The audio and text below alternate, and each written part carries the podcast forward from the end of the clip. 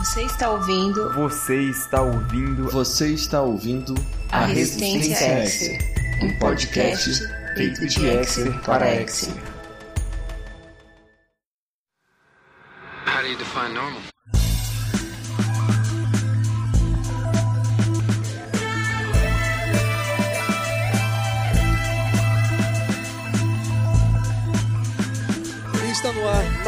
Episódio da Resistência Exer. E hoje nós vamos falar sobre o quinto episódio da 11 temporada, que ficou conhecido como Ngule, em inglês e em português. Eu sou o Gabriel e alguém, por favor, dá um Oscar pra Dillian. Eu sou Nina. Se você não lutar por algo, vai se contentar com qualquer coisa. Eu sou o Donizete. Mulder, o William não tem pornografia em seu computador, então está provado que ele não é meu filho. Que horror. Eu sou a Daniela. Preciso que você saiba que eu nunca o esqueci. E eu sou o Marcos. O elo psíquico de Scully com William também é compartilhado com todos os Exers. Pensou ah, isso? chorei. Chorei. Pois é, gente. É, com exceção do, do Donizete, acho que tá todo mundo assim no. No Da- clima. Do clima muito do que sério, foi tudo esse muito episódio. sério. é. Só eu que destruí, só eu que destruí. Precisa ter um alívio, um alívio cômico, gente. Precisa Isso. tirar o peso. Bom, então vamos começar falando sobre uh, as cenas que mais marcaram a gente uh, nesse episódio. E assim, eu imagino que como esse episódio uh, tiveram algumas cenas que foram muito fortes, pode ser que a gente vá repetir. E tá tudo bem, né? Se a Nina te falar uma cena que também foi a, a mesma cena que me marcou, tá tudo bem, ok? Vamos começar pela Nina então. E aí, o que, que te marcou nesse episódio? Ai, o diálogo, a fala dela com o cadáver no necrotério. É. Foi o que mais me, me deixou impactada. É, pois é, essa também foi a que mais me impactou. Você quer Eu adicionar acho que vai mais? ser unânime, hein? É, a minha também. Também. Essa é a minha preferida Ixi. também. É, a minha também. Então- Vai ser difícil escolher com outra, uma- né? Com uma ressalva, né, de que tem essa a cena do monólogo, né, dela, falando com, com o filho, né, no caso. Mas também tem aquela parte que ela, ela vira, né? E o Mulder tá na. E o Mulder tá lá. tá na porta, né? E aí vem aquele silêncio, né, também. Nossa. É, o que me chama, ali. Foi o que me complicado chama, a ali. cena final também, né? Quando eles se dão Isso, conta de, de eu- tudo. Eu, eu ia falar exatamente da cena final. O que me chama atenção é que nesse episódio eu não vi dois agentes do FBI investigando um caso. Eu vi dois pais procurando um filho.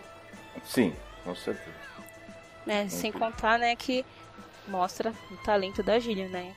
Isso é assim. Sim. Tá fora de que tem dúvida nenhuma aí, né? É, Eu achei fa- fantástica a, Um bom a texto também, um bom a- texto. a atuação dela naquele momento em que ela vê lá no final que conversou com o filho, né? Quando ela olha pra câmera e vê que conversou com ele. Achei aquele momento bem impactante. É, então assim, a gente tem esses dois grandes momentos, né? Um que foi muito triste, e aí um Sim. outro que eu acho que trouxe, ou foi o final do episódio, né? Que eu acho que trouxe um, um pouco de alívio pra todo mundo, né? Sim, É. Eu saí diferente desse episódio, assim, em vez de uma angústia e de uma. Eu saí meio que aliviada, assim. É, É mais ou menos isso que eu sei defender, definir, assim, de. eu uma também me senti esperança, assim. tipo, aquela a frase que o Mulder fala no final do, da, da nona, lá na temporada em 2002. Talvez haja uma esperança. Foi isso que eu, que eu pensei quando acabou o episódio.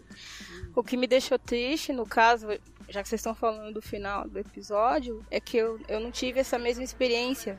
Eu acabei, é, infelizmente, tendo o spoiler do- da última cena. Ah, meu Deus. Então eu não Ah. sei se teve o mesmo. Não, não teve o mesmo impacto pra mim.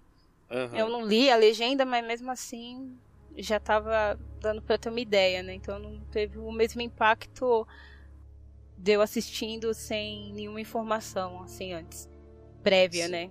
Então só fiquei Pois é, triste por isso. Acho que isso faz realmente é, muita diferença, porque assim, é, eu tava tendo um problema, que eu, eu tenho assistido é, o Arquivo X pelo app da, da Fox, pelo Fox Play, né? Só que, por alguma razão, o episódio da semana passada ele tava travando e eu tava perdendo os pedaços eu tinha desistido.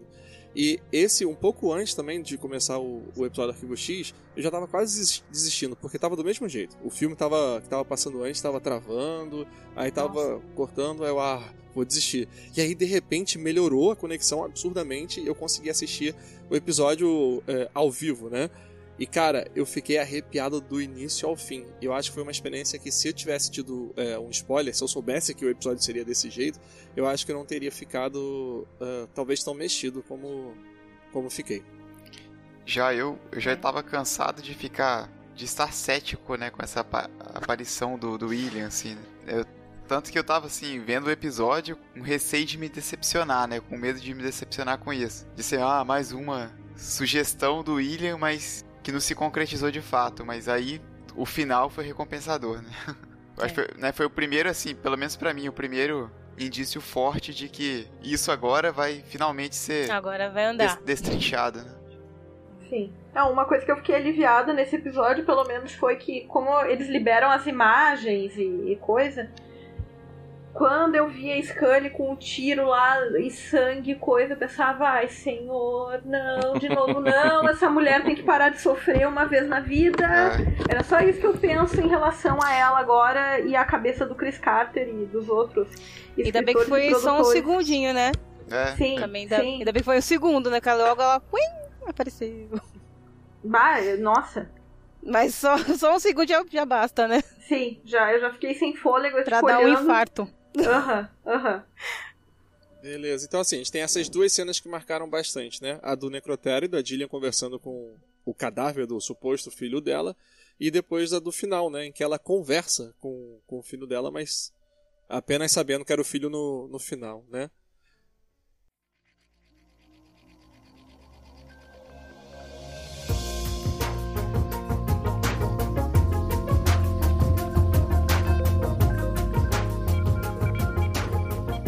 Então vamos lá. Primeiro, a gente para começar a falar sobre esse episódio, eu acho que a gente precisa falar um pouco sobre o roteirista e diretor desse, desse episódio. Né?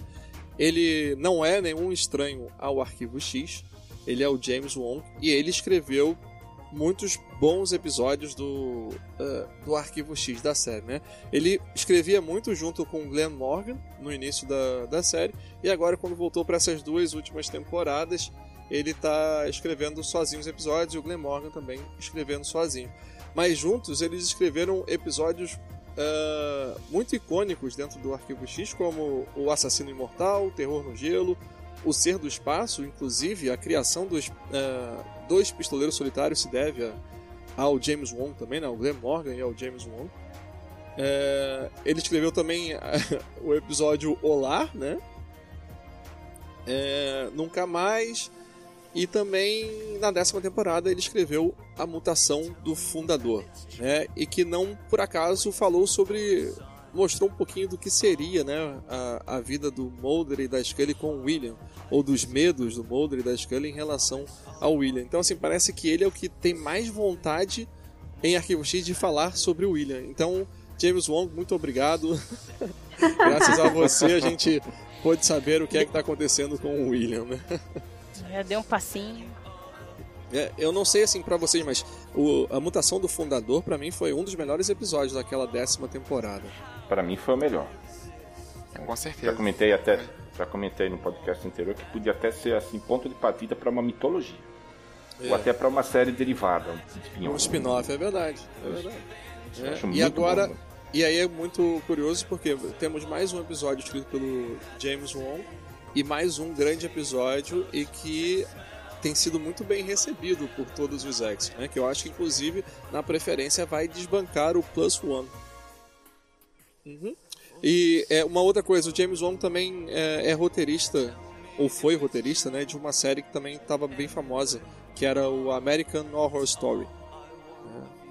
Então ele não é, não escreveu apenas Arquivo X, né? Ele E a escreveu até de filme com filmes? Jack A franquia de filmes Premonição também, né? Premonição, isso é. É, a gente vê que ele tem um gênero bem definido, né? Sim. Embora ele tenha es- escrito um filme com o Jet Li, né? Mas era um filme de ficção científica, então até vai. E a segunda temporada de Milênio também, né? Uhum, isso, Ele- além de ter ele escrito Milênio, Morgan. Pistoleiro. É, acho que a gente também pode continuar falando sobre o o episódio, mas assim, é, sobre um ator novo em Arquivo X que representou o Jackson Van de Kamp e podemos lançar assim uma, uma polêmica. E aí, é o William ou não é o William?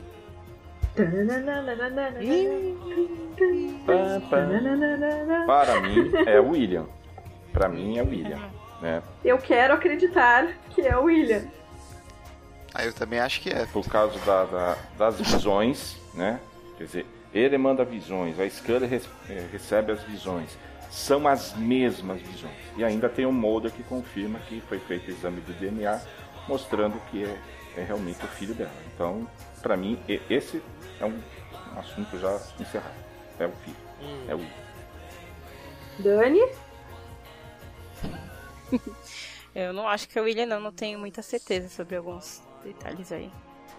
Né? Pois é, então assim, é, eu acho que é importante levantar essa pulga atrás da orelha de, de todo mundo, porque é, existem algumas características que parece que foram escolhidas exatamente para a gente pensar que não é o William, ou que possa ser utilizado mais tarde dizendo que não é o William. É, porque Eu assim, sei- é, Ah. é, William bebê, ele era quase ruivo, né? E com o olho clarinho. Até aí tudo bem, porque a gente sabe que a maior parte dos bebês caucasianos, quando nascem, tem olhos claros. E o cabelo pode escurecer depois de um tempo. Né? Só que, é, quando a gente é, olha o episódio A Mutação do Fundador, em que tem, assim, na imaginação do Mulder da Scully, William, ele continua com esse biotipo, né? Um garoto com cabelo claro, né? Louro ou ruivo, não sei. E com olhos claros também.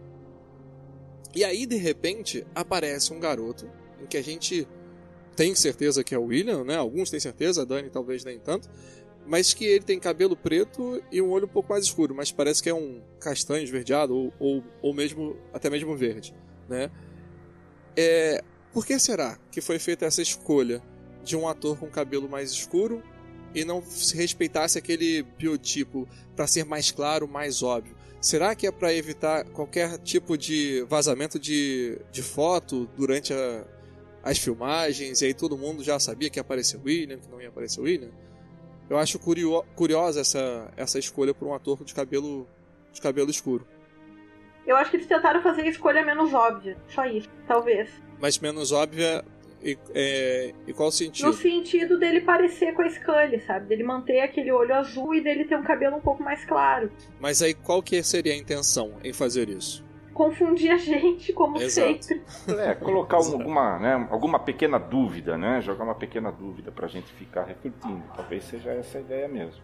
Mas pra mim, depois do que o Mulder fala lá pro Skinner, não, é nosso filho, tem DNA.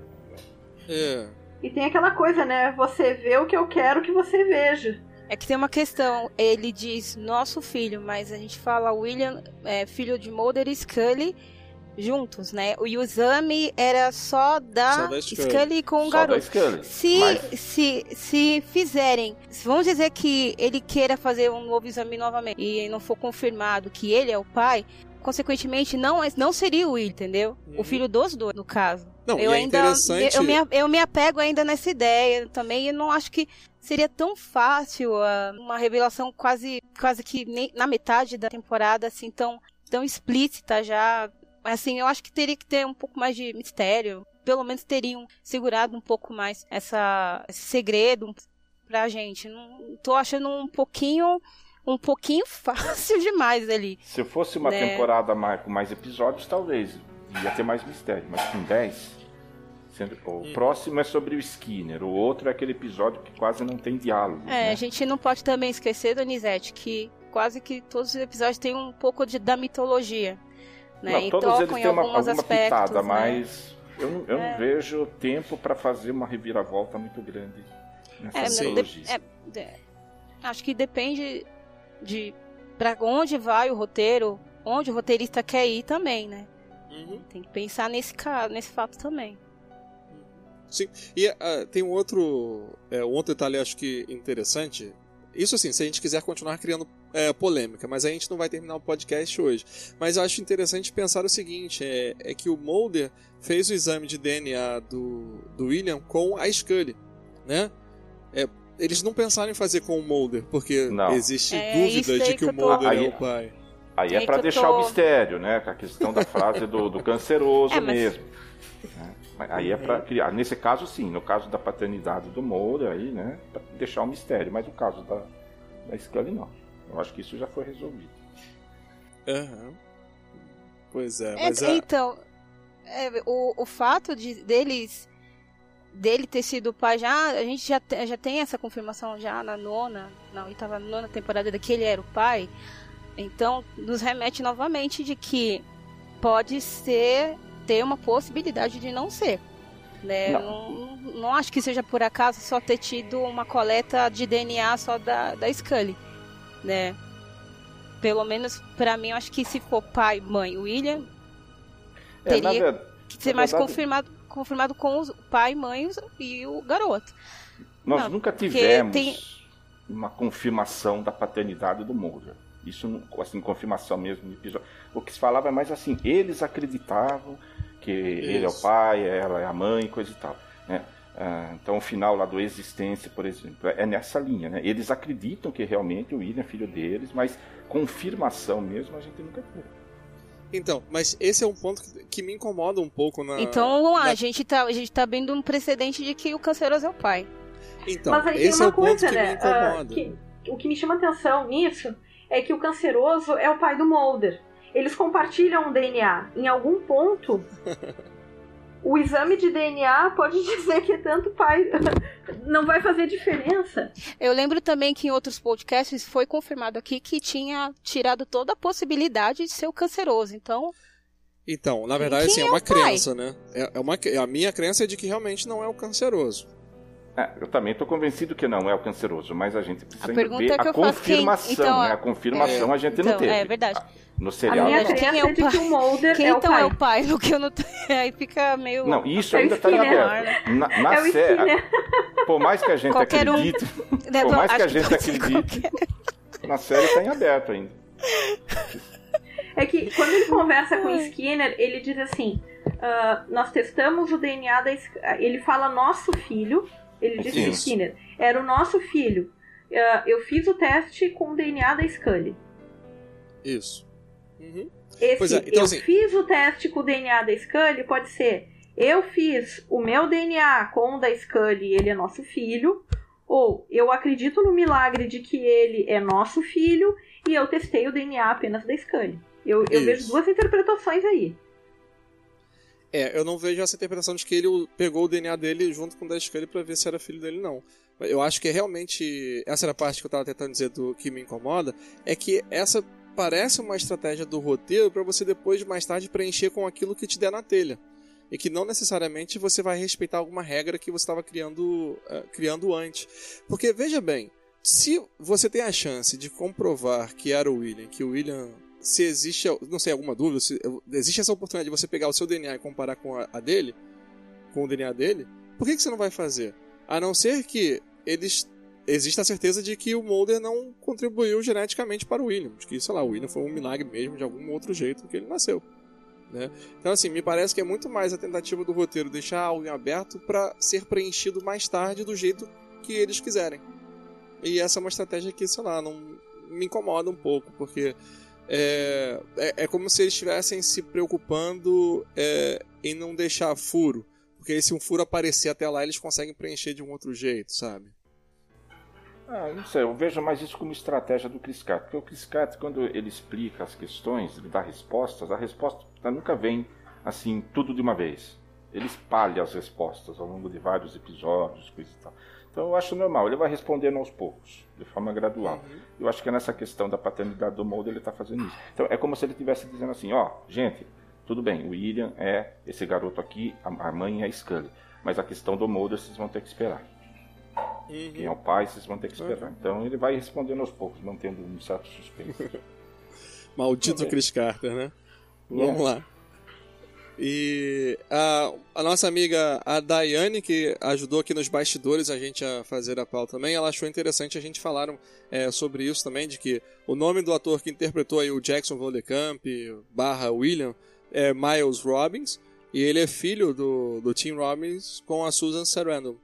E ele, apesar de interpretar um garoto que tem 16 anos, né, que o William nasceu em 2002, ele tem, o Miles Robbins tem, na verdade, 26 anos de idade.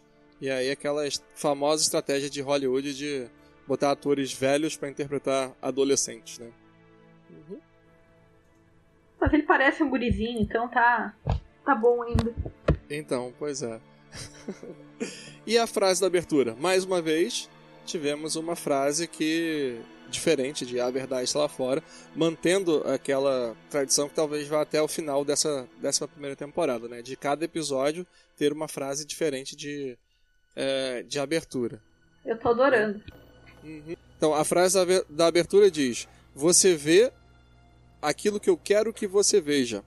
Isso. Né? E aí é, a gente de novo volta a falar sobre isso, o quanto que essa frase tem ligação com o episódio em si, né? Porque no episódio a gente tem aí o tema de que o William consegue alterar a percepção das pessoas, é, mandar mensagens telepáticas para as pessoas como num, uh, em um sonho, né?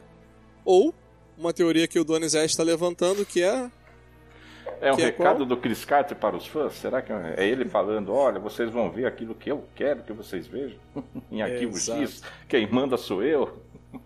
Exato. Né? E aí, é, se for isso, eu acho que a, aquela polêmica que eu estava levantando sobre o William, né? É, sobre o Jackson Van Der Kamp, ele fala de ter cabelo escuro, né? É mais ou menos isso. Será que o Chris Carter botou ali um ator que todo mundo pensa que é o William, porque ele quer que as pessoas vejam ele como ele, e de repente ele vai pss, mudar? Eu não sei. Tem uma possibilidade. É. Pois é, eu acho que. É... Tem sim eu, eu, eu, posso repetir o que eu já disse antes. Maldito o Chris Carter. Né? Gente... Bem dito, bem dito, bem dito. É, Porque maldito até talvez que ele tá sendo sentido. generoso, gente. Porque ele tá sendo generoso. Olha o que ele já é. fez por nós em cinco episódios. Sim. Sim. É maldito assim né, no, no bom sentido. Hã? Os episódios são todos chippers? Né? Pelos chippers, né, Gabriel? Lindo, maravilhoso. Esse episódio você achou shipper? Claro! É? Claro! Quer que eu comece a listar as cenas? Ou não? Não precisa. O que? O Mulder abraçando a Scully? Tá, que a gente já viu várias vezes, ok. É. enfim, a gente, a gente faz mas, depois assim, um episódio me... só de Shipper e, e Noromos. O que me chama Nossa. atenção, assim, uh, uh, eu até tava falando com vocês antes, é que quando acontecia as coisas com a Scully, ela fazia um esforço muito grande para não contar pro Mulder. Ela, uhum. ela tinha esse posicionamento. E agora a gente já vê desde o início do episódio, quando ela tá contando aquela, a, aquela sensação, aquela experiência que ela passou de estar ou não estar dormindo ali entre o sono e a vigília, ela tá falando aquilo pro Mulder, sabe? Então é direto para ele. Isso uhum. me chamou, isso significou muito para mim, assim, quando foi uma coisa que me chamou muita atenção. Dela saber que pode contar com o Mulder, de não uh, da ciência dela não impedir que ela compartilhe isso com o Mulder. Isso que, que me chamou atenção. Eu acho que ela, ela tá transpo... A Scully, eu acho que ela tá transpondo barreiras nessa temporada. Assim, de. Como mulher, como pessoa, como investigadora, eu acho que a Dillian tá mostrando isso muito bem na Scully. É uma coisa que eu tô notando nesses episódios, décima primeira temporada, né? Nós temos a presença do duplo. Como assim? Temos duas conspirações, né? uma do, do, novo sindicato, da Erika Price, e outra do Canceroso. Nós tivemos um episódio sobre aqueles irmãos gêmeos assassinos, o Chuck e a, a Judy. Ah, nós temos várias imagens nos episódios de Mulder e Scully, imagens duplicadas. Tem uma cena nesse episódio, por exemplo, que o Mulder aparece né, um espelho ao lado, né? então a imagem dele é duplicada. A Scully, quando está ah, deitada lá no, no sofá, lá, no hospital também, é, que depois ela cai, tem um momento que aparece a imagem dela refletida no chão. Né? Ah, o, a gente pode, o segundo episódio, né, o diz, né, que fala de duas possíveis realidades, uma real e outra virtual, na qual nós poderíamos existir. Né? Episódio sobre universo paralelo, pelo menos a ideia do universo paralelo foi apresentada no episódio do Darren Morgan.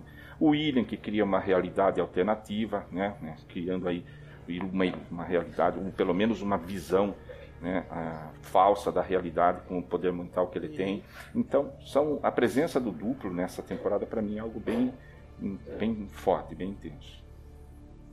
É, a gente teve também uma, é, não sei se eu chamo de Easter egg, mas o nome do navio, ele, é, em que aparece logo no início do, do episódio, é Quimera, né?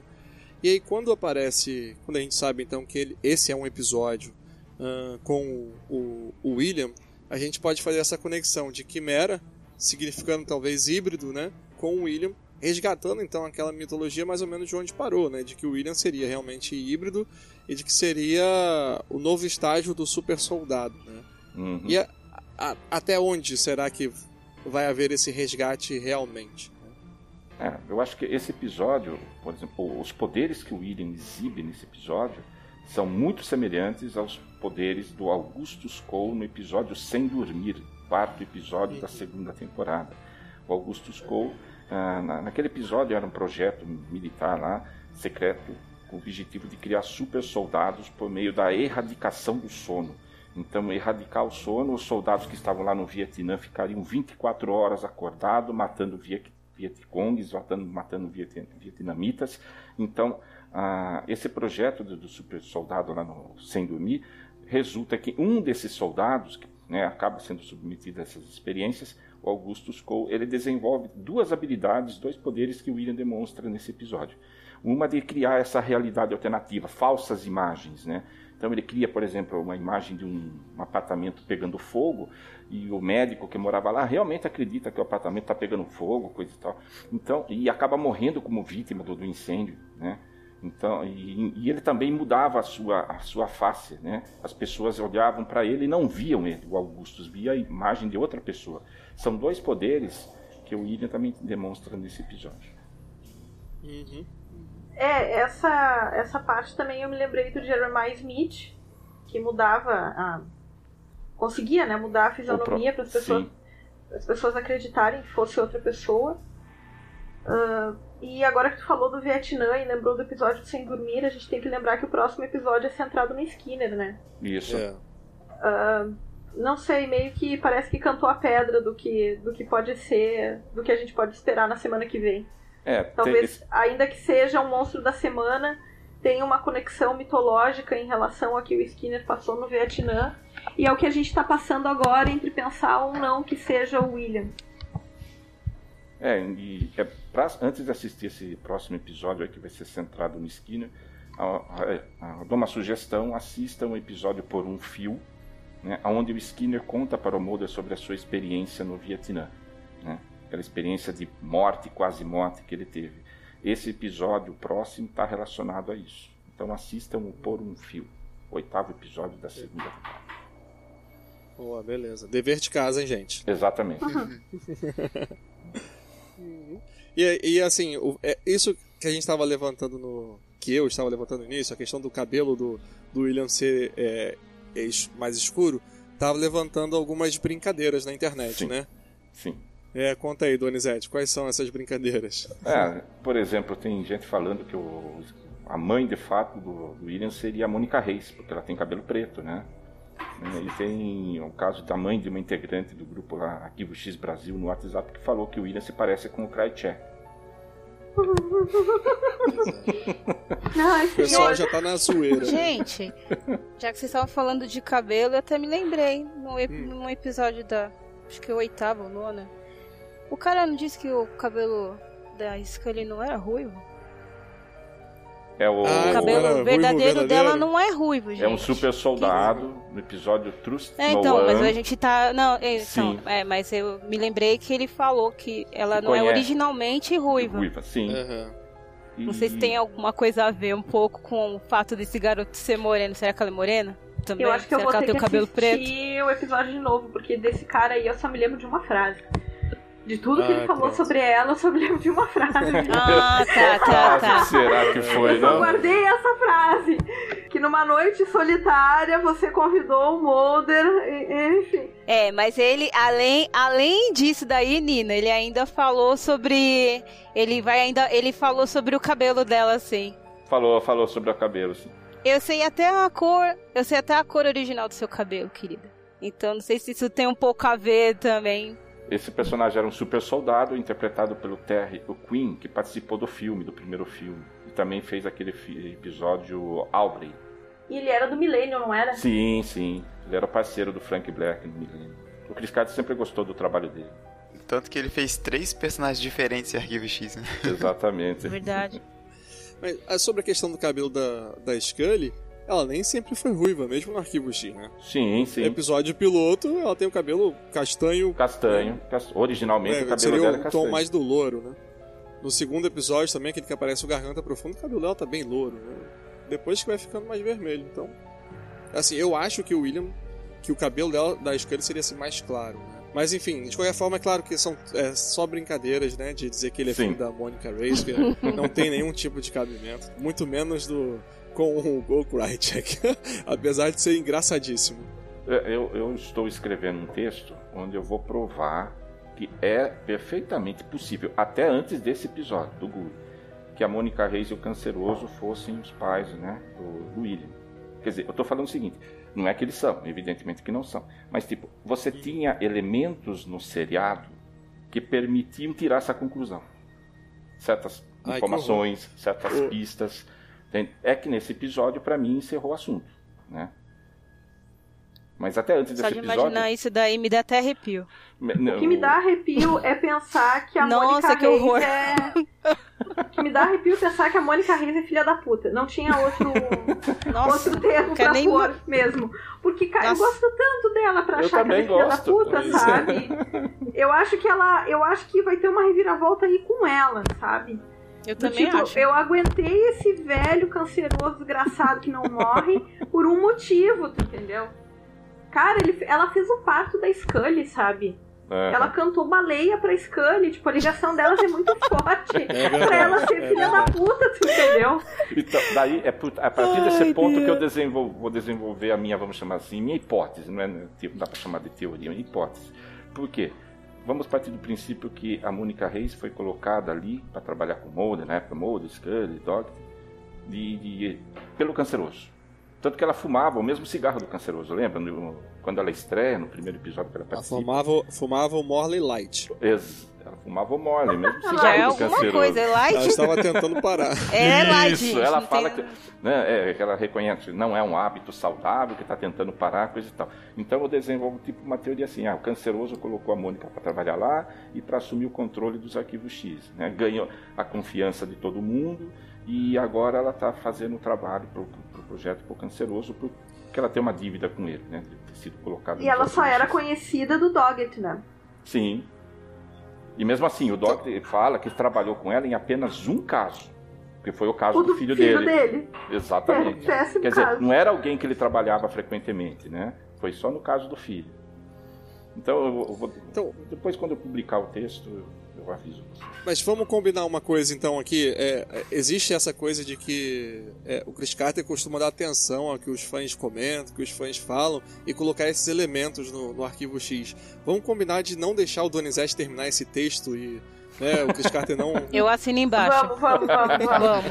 O texto já está pronto, só basta só falta colocar as imagens. Ele vai jogar um vírus no seu computador. Eu acho que alguém tem que passar um vírus aí. Alguém joga um vírus no a- computador alguém do acorda Donizete? o Langley e, e tira o... É só jogar um cavalo de Troia. Vamos Vai lá. lá, Dani. Vai lá. Gente, acabou. é facinho. Tem o, o que uma, uma brincadeira nesse, é, nesse episódio também, quando eles estão falando sobre o. Acho que é na, na cafeteria, né? Que eles estão falando sobre o Gully, né? Sobre as coisas que os adolescentes hoje em dia é, assistem em termos de, de terror. Que as coisas são. O terror é simplesmente o terror, não existe nenhum tipo de profundidade por trás da, é, daquilo, né? Uhum. de temas mais humanos ou, ou temas mais ah, questionadores, né? E, e aí, assim, eles, o Mulder dá algumas referências da literatura, não é isso, Donizete? Do, do que ele está se referindo. Quer continuar daí? Frankenstein, ele cita o caso Uhum. do Frankenstein, né? Que o Frankenstein, por exemplo, né? Ele foi o Dr. Frankenstein que cria, né? Aquela criatura. Então, aquele, o Dr. Frankenstein, a, a criatura acaba se voltando contra ele. Quer dizer, é, a- a- tinha uma profundidade ali, né? O- a criação, né? Se voltando contra o criador. É um tema bastante Uhum. frequente na, na literatura, na arte. Então, ah, não era simplesmente, ah, vou assustar as pessoas, né? Não era simplesmente provocar choque, ou assustar, ou provocar o terror. Era mais para levar uma reflexão mesmo sobre a condição humana. E é, isso pode ser também uma brincadeira do, no roteiro, porque o James Wong, que escreveu esse episódio, ele também escreveu pro, pro American Horror Story, né? Não sei se seria Isso. um tipo de, é, de crítica, um tipo de brincadeira, de como se fosse um easter egg, uma citação, né? De que eu também escrevo esses ah, episódios de terror, de puramente de, ah, de terror, né? E tem uma outra referência, né, literária ali, que é o Mulder, literária assim, meio paranormal também, que o Mulder cita um, sujeito chamado Edgar Cayce, ele é assim o paranormal mais famoso dos Estados Unidos. Eu andei lendo algumas coisas assim a respeito dele.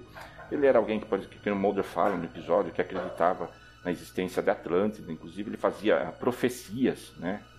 Ele atendia pessoas durante décadas, né? atendeu milhares de pessoas doentes, a quem ele dava algum tipo de né, assistência espiritual. Ele é tipo um Chico Xavier mais chique lá dos Estados Unidos. Então, o Edgar Cayce acaba sendo citado pelo mundo no, no, episódio. É, nessa parte aí, eu consegui ver aquele relance do, do Mulder das antigas no comentário que ele faz, né? Que a Scully usa essa coisa de, de que o, esse cara acreditava em Atlântida pro Mulder, pro Mulder como se fosse algo negativo, né? Algo que desmerecesse ele. E o Mulder vira para ela e fala: mais um motivo para amar esse pra cara. Amar o cara. pra amar o cara, exatamente. Inclusive o Edgar Cayce fazia, fez, fez uma profecia dizendo que e, tipo, o polo magnético da Terra ia mudar, grandes mudanças iam acontecer em nosso planeta, né? E que Atlântida ia voltar. Então ele acredita naquela história lá do Platão que a Atlântida afundou no oceano e ela iria voltar para a superfície. Eu já não duvido mais nada. é uma coisa interessante que fala aqui sobre o Edgar Cayce, né, que ele predizia eventos futuros e, previ, e prescrevia medicamentos com os olhos fechados, né, relaxados sobre um divã e com uma taquígrafa ao lado realizando as anotações enquanto ele ficava em estado de transe. É mais ou menos a situação que a gente viu a Scully nesse episódio. Vamos a, a, mais uma percepção do, do que estava acontecendo em volta da, da cena, Donizete. O que, que você percebe, percebeu aí quando a Brianna estava entrando no, no, navio lá no Quimera, logo no início do, do episódio? Quando ela está entrando no navio, nós vemos ah, uma aranha tecendo uma teia. Na minha opinião, é uma referência ao fato do William Uh, para mim, ele, ele, procurou atrair o Mulder Scully para o local, como se ele tivesse tecido a teia da trama da, da, dessa, dessa história, entende? Então, eu não acho que o William estivesse ali, por isso que a gente discutiu no começo, ah, por que, que ele cria o Gully? Ele não criou o Gully só para atrair as garotas ou para assustar as meninas, entende? Eu acho que ele, ele cria o Gully para criar um arquivo X, para gerar um arquivo X e atrair Mulder Scully para o local. Quer dizer, não é certeza, mas eu acho que é uma possibilidade. Né? Então é como ele tecendo a trama do, da, do episódio. Uhum. É, pode ser sim, mas é, a gente até precisa falar dessa coisa, dessa, dessa interatividade que o Arquivo X tentou fazer com o site, né? O site gully.net que o William, uh, que o Jackson teria criado, né? É, e que lá existem várias postagens de alguém que se chama Heather, e que esse Heather seria o Jackson Van Der Kamp, ou uh, ou William, né? Então, assim, essa questão do William atrair o Mulder e a Scully para lá, ela é discutível apenas no sentido se ela é consciente ou inconsciente, né? E porque pelo que o, esse Heber publica no site gully.net, essas visões que ele manda para Scully parecem estar acontecendo parece não, ele diz que elas estão acontecendo de forma involuntária, que ele não sabe por que, que ele manda as mensagens, para e não sabe por que, que é para essa pessoa específica. Né? Que é a única coisa que ele sabe que reforça aquela coisa que a gente viu no, no Minha Luta Parte 3 é que quando ele manda essa mensagem causa algum tipo de desconforto, de, de dor, é, tanto na Scully quanto, quanto nele. Convulsões, né? Provoca convulsões nela Exato. e nele. Ao mesmo Ele por enviar as visões um... e ela por receber. Né? Isso. Em um dos textos ele fala sobre isso, de que é, que ele sente muita dor e tem convulsões, que ele não sabe o que é que acontece com ela, mas ele acha que pode ser a mesma coisa. Que na verdade assim, ele espera que não seja a mesma coisa que ele experimenta, porque é muito doloroso. Né? Então, esse tipo de, de conexão com outro tipo de mídia, acho que se chama transmídia, né? E não é, não foi inventado por Arquivo X, né? Uma colega nossa até brincou, a Daiane, ela fez uma postagem lá na, um dos comentários na Resistência Exer, dizendo que teve uma novela da Globo em que fizeram bastante isso. Né? O nome da novela era Empreguete. E que parece que existia também um site ou um blog por trás da, é, das personagens daquela novela. Né? É, em, é... Na série Fringe também teve algo parecido. Por exemplo, quando no começo da série existia uma empresa que estava envolvida em desenvolvimentos científicos, tecnológicos e legais. Uh, e essa empresa, uh, os produtores da série criaram um site, como se a empresa realmente existisse. Né? Uh, tinha o Walter Bishop, que era o protagonista, protagonista do seriado, um cientista assim, que era uma mistura de, de, de Einstein com o Dr. Frankenstein, um doido genial. Ele também era fã de uma banda, de um grupo. E esse grupo chegou, eles chegaram a lançar um disco e colocar na internet esse disco. Então essa interação também existiu em Fringe.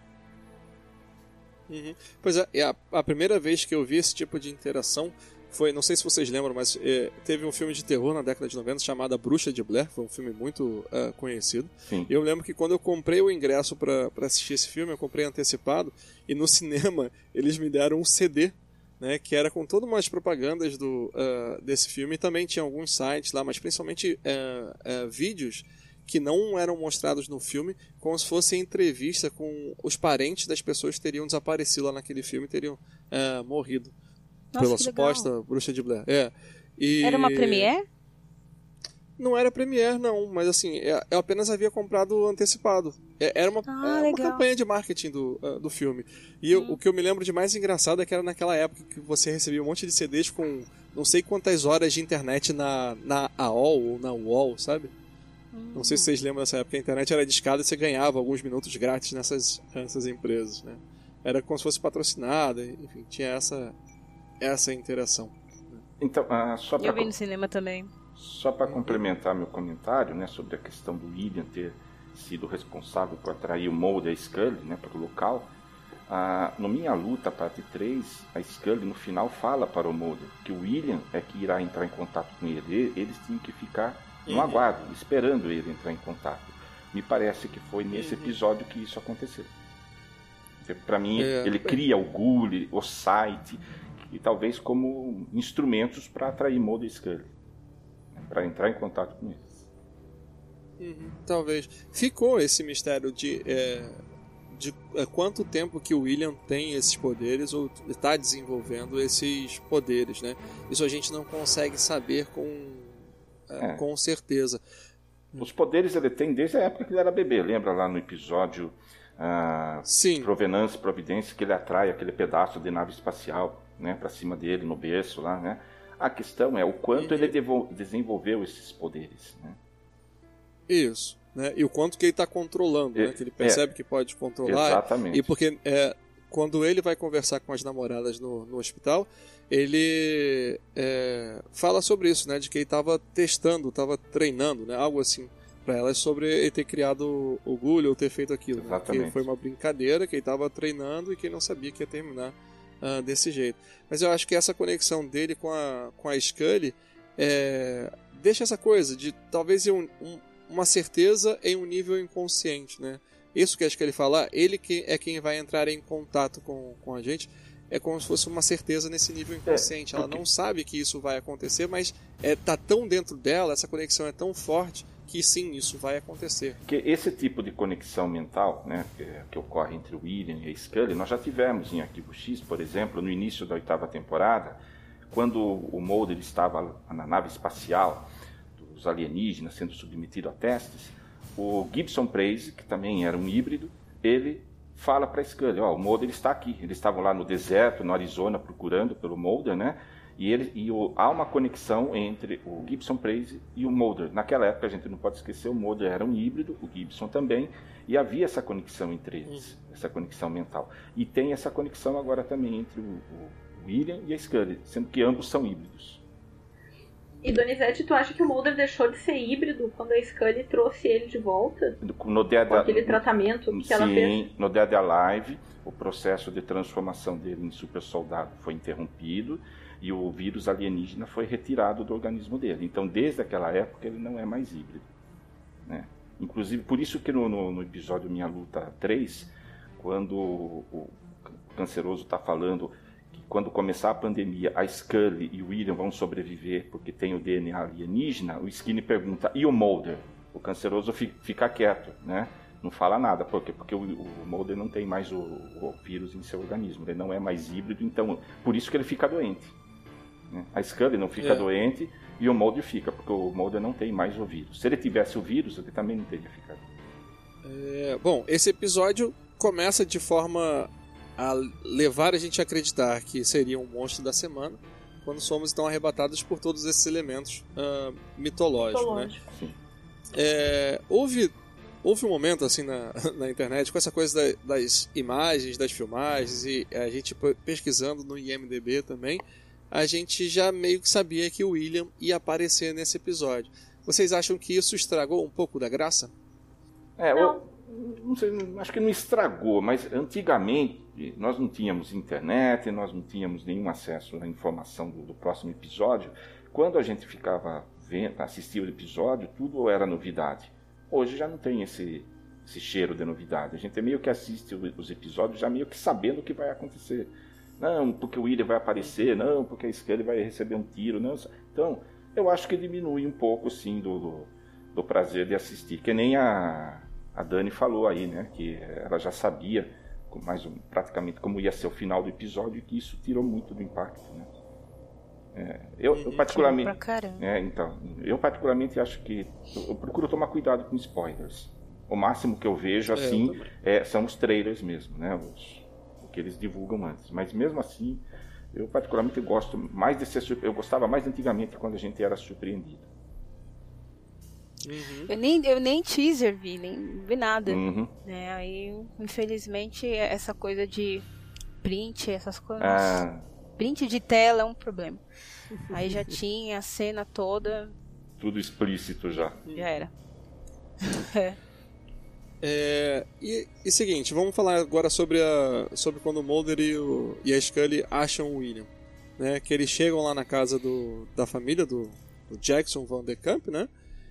E tem o tiroteio e eles encontram então o Jackson, né, antes de saberem que, que ele é filho da Scully, é morto no, no chão. E a gente logo pensa, pô, lá vai o Chris Carter é, avacalhar, né? O Chris Carter e James Wong avacalhar com a, com a Scully de novo. Lá vai a Scully sofrer de novo dentro da história do, do Arquivo X. O que, que vocês acharam dessa, dessa questão lá do, da morte do, do William? Primeiro que é, como que vocês acham que foi essa morte? Porque a gente sabe que foi uma espécie de simulação criada pelo, pelo William.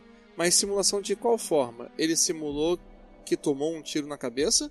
Ou os agentes do Departamento de Defesa deram um tiro nele realmente, mas pelo fato dele ser híbrido, ele não morreria com um tiro na cabeça? Na minha avaliação, ele simulou. Ele não levou tiro nenhum. Os, os pais adotivos, sim, foram mortos. Mas no caso dele, não. Tanto que é, é, é quando Mulder e Scully estão vendo os corpos lá dos pais adotivos, é que eles ouvem o tiro, né? Que, uhum. que, que o William teria disparado contra ele mesmo, cometendo suicídio. E quando a gente vê depois a cena, é, aquilo lá foi uma simulação da parte dele. Né? Aliás, eu queria. Aí a questão, a questão hoje em dia da gente acessar tanto redes sociais. Quando eu vi essa cena do William morto, para mim não teve impacto nenhum, porque eu já tinha visto uma cena na internet mostrando ele abrindo, né, o, onde ele estava embrulhado lá, coisa e tal, o saco onde ele estava, ele abre o zíper e se levanta. Quer dizer, perdeu a graça. Sim, você já sabia o que ia acontecer Sim, depois. Né? Teve até uma garota que postou num dos grupos lá do Face uh, essa imagem. Meu Deus, o que, que o Chris Carter vai aprontar com a gente? Eu falei, calma, não precisa se desesperar. Daí teve uma outra que apareceu, é, ele vai abrir o saco, coisa e tal, vai abrir o zíper. Quer dizer, a gente hoje fica sabendo de tantas coisas antes e acaba perdendo muito do, do impacto. É, ainda bem que isso daí eu não vi. Não, eu, eu vi. Provavelmente ia arruinar. Eu vi. Então, é, isso estava no próprio ia acabar com a cena mesmo.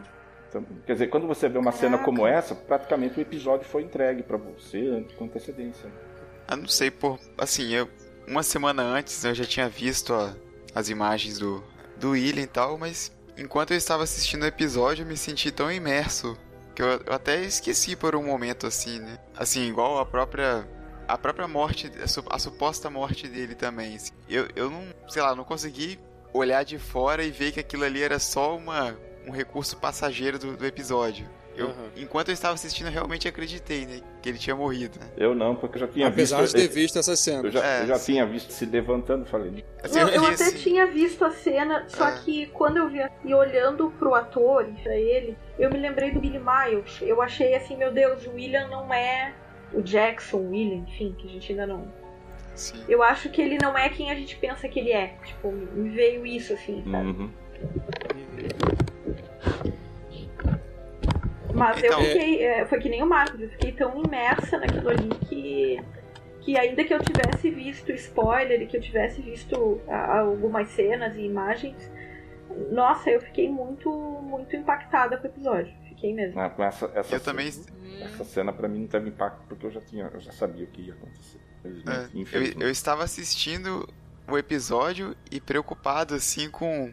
Assim, pô, não falta muito tempo para pro episódio acabar. E eu não consigo, assim, na minha cabeça, eu não conseguia ver um desfecho favorável para aquilo tudo. Eu tava preocupado com isso enquanto tava assistindo. É, inclusive, no, Uma coisa que eu. Pode falar. no, no Face, quando eu comentei isso, eu não falei, ó, Eu acho, assim, aquele. O final do episódio muito. De um sentimentalismo muito forte pra pra ele não ser o William, assim, né? Sei lá.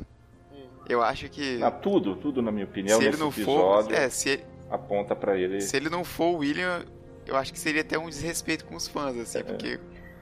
Aí iria, Não, né? Desrespeito assim, iria- com, com do Coven, com a com- principalmente com a Dirian, que chorou ao lado do filho lá. Que, né, que é feito uma desesperada lá e depois, ó, você chorou por alguém que não era seu filho. Ô, peraí, ô, Chris Carter, vou te matar. Né? É, então, é. Pois é, iria- eu queria fazer Ela até já- uma pergunta a respeito disso, mas terminem a discussão primeiro. É, eu acho que é, iria. Iria rebaixar bastante, né, o, o significado desse, do final desse episódio. Sim. Essa cena também da, Eu- da conversa essa- dele lá, acho que é- da, da Scully, né? é, essa cena da Scully pra mim é a confirmação, né? A confirmação. A- até a, a trilha gente não sonora pode contribui esquecer- também. né? A gente pode esquecer também que o, o monólogo dela começa com ela tendo consciência que talvez não seja o filho dela. Então ela disse: se Uhum. você fosse o William, eu diria isso. Isso, é verdade. Então, Nesse De momento. certa forma, ela não É. jogou as lágrimas fora, ela sabe disso, né? Então, Aham. Uhum. A pergunta que eu queria fazer é a seguinte, assim, ah, vendo essas cenas e vendo o desfecho até da, da do sofrimento da Scully, ah, pela, entre aspas, perda do William por ela ter feito o que ela achava mais correto para ele ficar seguro, e o Mulder ter desaparecido, né, na mesma época também, para não ser morto, ah, eu andei vendo umas discussões na internet do tipo que o Mulder não tá nem aí pro que tá acontecendo, e eu queria saber o que, que vocês acham, assim, porque o que eu interpreto é que a Scully tá naquela coisa de. Ela é uma mãe Ah, que, de certa maneira, perdeu o filho e tá buscando ele de todas as maneiras. E eu penso que o Mulder, ele tem uma carga de culpa muito grande, porque o Mulder, ele carrega uma culpa muito grande desde a Samantha, sabe? Então, eu acho que a forma dele de demon- demonstrar pode ser um pouco diferente. Mas não que ele esteja sofrendo menos. E o que dá a entender é que ele não tá sofrendo nada, sabe? P- pelo que eu tô vendo com o que o pessoal tem falado na internet. Eu não sei o que, que Eu- vocês acham. eu tava. Eu tava falando com umas meninas também no WhatsApp, que elas começaram a falar também sobre isso. Eu encarei como o personagem tendo um pouco de cautela. Eu acho que nesse, nessa altura, já que a Scully tá emocionalmente abalada, alguém tem que ter o pé no chão. Alguém tem que Caso manter, não seja. manter a concentração, Caso a não calma. seja, né? Então, e tem. É, o que eu vejo aí é uma, interpre- é uma inversão de papéis, porque na Então, realidade, durante é- toda a série, o Mulder era o alienado, ah, o, o que É, isso que eu acreditava ia falar. tudo, Ele, ele começou que... a ter- ele aprendeu a ter a cautela, né? Já que ele foi manipulado várias vezes, né? Então ter um pouco de pé no chão, caso não seja, né? É preciso, né? Porque ela já tá meio que já meio abalada, né? Então alguém precisa estar ali do lado dela para sustentá-la. Então eu, pelo menos, encarei como uma cautela dele. Ele não tá acreditando de pronto. Pode ser que ele tenha dito o que disse pro Skinner, mas isso não não garante muita coisa, né? Mas eu acho que eu encarei, eu encarei com cautela, é minha opinião, gente. Só tá só falando que é a minha opinião. Cautela, eu acho que foi isso. O- Então, eu, eu vi essa discussão também na, eh, na internet. E assim, eu acho que a carga emocional desse episódio está muito depositado no quanto que o ator é bom ou não. Né? É, eu nunca achei o David Duchovny o melhor dos atores. Entretanto, eu tenho que fazer ressalvas positivas para ele nesse episódio, porque assim, ele tem algumas expressões faciais que me levaram a entender que ele sente muita culpa assim e que ele estava sentindo muita dor. Sabe, depois que a, acho que ele tem aquele monólogo com ah, na frente do, do que poderia ser o corpo do, do filho dela, e ele chega aí na, naquela naquele momento, né? Acho que ele meio que sem graça, né? Pergunta para ele, você tá aí há muito tempo? E ele fala ela, eu tô aqui há bastante. E ele abraça ela e ele olha pro cadáver. E ali ele faz uma expressão do, e ele contrai assim o, a boca de um jeito que como se dissesse que merda que eu fiz. Isso tudo é culpa minha. Porque ele, é, ele foi abduzido, depois ele, quando ele voltou, ele precisou fugir, se esconder, deixou a Scully sozinha esse tempo todo, né? Em que a escolha de dar o William para adoção foi das, da Scully, mas dela sozinha, porque ele não estava ali por perto. De repente, se ele estivesse por perto, as coisas poderiam ser diferentes, eu não sei. Então, assim, existem alguns relances assim, na atuação do Dukov nesse episódio que me levam a acreditar que sim, o Mulder estava sentindo muita culpa ali e também estava se remoendo por dentro. Também no final, quando eles uh, percebem que era o William conversando com a, com a Scully, o Mulder dá uma corrida né, pra, pra estrada, os dois dão uma corrida pra estrada, e a expressão facial ali que o Duchovny faz no Mulder, é, também contraindo de novo a boca, é do tipo que ele tá ansioso para ter aquele contato com o filho dele, que ele tá ansioso para é, pra estar ali. Né? É, ele, então, assim, ele sofre, ele sofre, mas ele tem que se conter. Né? Exato. É, e assim, é um é sofrimento exatamente diferente. exatamente o sentimento que eu vejo. É, e não do que não estar nem aí. Eu vejo uma pessoa que já sofreu um monte uhum. e que tá vendo que o cônjuge, amiga, parceira, enfim, a mãe, tá lá quase, a Scully tá quase na beira de nervos, assim, ela não tá raciocinando direito. Eu, o que eu vejo é um suporte dele em relação a ela. Com certeza. É, existe também uma outra coisa que estão falando sobre aí, e aí a respeito da atuação do, desse rapaz que fez o, o, o William barra Jackson, que é algo que é curioso, porque assim, ele viveu com aqueles pais não sei quantos anos, né? É, boa parte da vida dele, e ao longo do episódio parece que ele não estava nem ressentido com a morte dos pais. Como se ele estivesse tranquilão, de boas, como se isso não fosse, é, não fosse muito importante. Como é que vocês, é, é vocês perceberam isso? Vocês Foi uma coisa isso? que eu estranhei. Eu estranhei sim o fato de que pô, seus pais adotivos que cuidaram de você a vida toda são assassinados e você praticamente não tem reação nenhuma. Isso foi uma coisa que eu também estranhei. Né? A gente fica na dúvida se é realmente uma questão de atuação ou, ou não, uma questão de roteiro mesmo. Não era para ele é, se sentir não, assim. ali não, eu não, não encarei como problema de atuação. Hum. Não teve nada no, no roteiro que indicasse que ele precisasse trabalhar isso daí, né? Eu acho que é intencional, uhum. porque ele vai para algum, vai para alguma vertente, algum caminho. Uhum. Isso daí é de roteiro mesmo. Não tem nada de limitação porque ele não foi atrás. Ah, eu não quero ver o corpo do meu pai, da minha mãe, cadê? Não teve nada disso. Porque ele não chora, ele não sofre. Pra né? mim é... é como se tivesse morreram. O que me remete a... morreram dois estranhos. Que remete à minha opinião novamente lá no início. Talvez não seja um moleque. É. e tem também o fato que na hora do monólogo ele estava ouvindo tudo. Não sei se isso também foi uma vantagem para ele. Pode ser também. Sei. Eu acho que esse monólogo da, da Scully influencia até mesmo aquela cena do final, né? É, porque eu. eu Com certeza. Assim, eu, acho, eu acredito que ele ouviu tudo que ela disse. Uhum. Com certeza ele ouviu, porque ele estava simulando então, a morte. Então, não sei se isso também vai. Não sei se também essa ligação.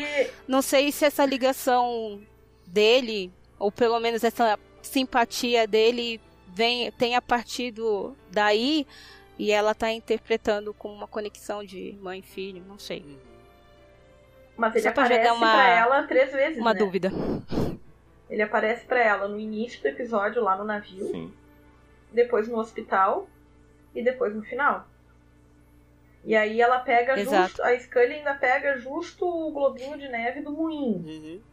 E eles, e eles se batem, então, né? É. Ele eles vê, se né? batem, né? e o globo quebra, enfim. E, e tem só se dá conta de que era o autor do livro no final. E daí que, que é. eles vão atrás pra, pra tem... ver se era, se era o guri ou não. E tem um detalhe, né, que ele fala de novo aquela velha frase, né, não don't give up, né, de novo. Toda vez que essa frase aparece, parece que ela ou na, no filme ou no episódio parece que tá tentando direcionar ela para algum caminho. Sim. E sendo o fato de que é ele que está falando, talvez ele seja alguém dando direcional para outro lugar. De novo. Jogando umas dúvidas aqui na cabeça de vocês. Porque tem.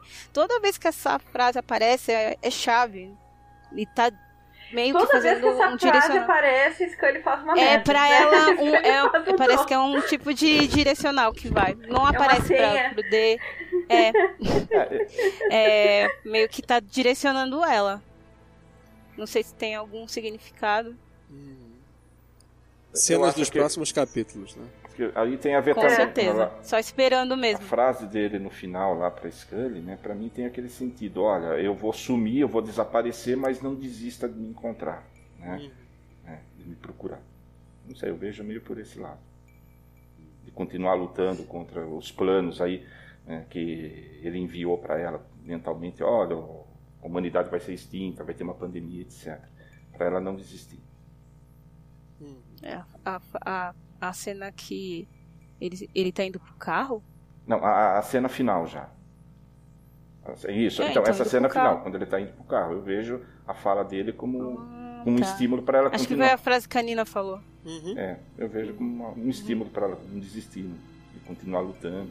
né? Que Talvez eles Sim. possam ficar juntos. Várias interpretações.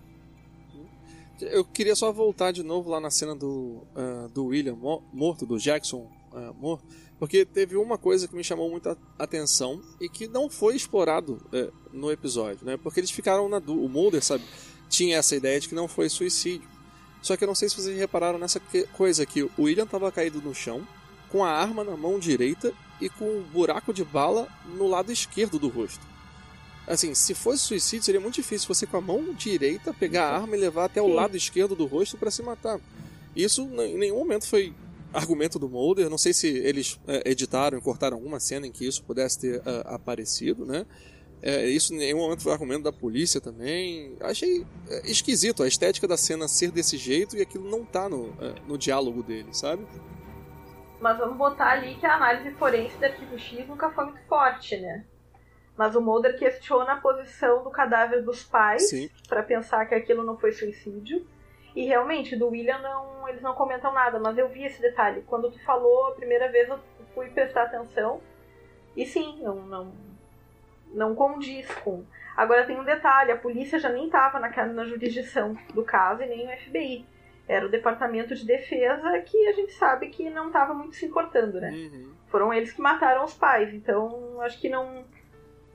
Não tinham por que querer justificar. Uhum. Eu, eu também é, pensei numa outra possibilidade. Será que isso foi o próprio William que armou? Como uma forma de dizer que não estava morto? Uhum. Pois é. Que ele se coloca numa posição, ó, o tiro veio né, pela esquerda. a mostrar, arma- né? arma- Mostrar claramente. Como, de- como uma forma de informar, uma maneira de informar. Que não, não, não tinha sido suicídio. Uhum. É. Porque eu, eu, eu, eu- eu tô convencido de que ele jamais cometeria um, um erro de roteiro, né? de- desse, dessas proporções. Eu acho que não ia ter um erro. Um, é, é, Uhum. exatamente. Acho que não ia ter um erro tão Não, grosseiro. não, Sim, de com jeito certeza. nenhum. De jeito nenhum. É, é algo, é assim, é algo tão grosseiro que eu consegui perceber, assim, né? É, é, é muito. Porque assim, era muito visível. não me entendam Não, mal. eu não, eu não me dei conta na primeira vez. Eu tive que assistir de Eu novo. também, eu Uhum. também. Eu não vi na primeira vez, não. É. Depois que é- você mas é comentou. Agora eu. ah, Às vezes é uma questão de. ah, o roteiro, o, cara que escreveu, acredita na dedução do público. Nem sempre o que a gente vê, ou pelo menos na linguagem visual, precisa ser didática e mastigada. Uhum. Então, às vezes, quando o cara, o cara escreve, ele na verdade está acreditando que a gente vai associar, que eles chegaram à conclusão Uhum. de que ele estava com a posição errada Não e foi suicídio. Aí segue a investigação, né? Né? Não é uma coisa que tem que ser, como eu falei, didática demais, explicativa demais, Aqui, porque Arquivo X nunca foi. de- isso. depende também do tempo, depende também do tempo, se dá pra botar, introduzir uma cena que olha, olha ali aquele detalhe, também tem que ver É. isso. Mas é mais acreditar na dedução do público. Hum. Opa, eu acho que foi isso que aconteceu. Mas não em tudo, né? Por exemplo, essas coisas de conspiração já não dá muito, né? Aí eles já estão abusando um pouco da gente. Uhum. Mas essa que- cena eu acho que foi uma coisa mais de dedução. Outra questão que Pode me chamou ser. atenção nessa cena é que aquela questão da gente achar ou não que seja o William é que os atores que fazem os pais do William, os pais adotivos, não são os mesmos Ah, boa. que a gente já viu. Sabe? E nem a Tipo- casa. Tá, ok, eles podem ter se mudado, enfim.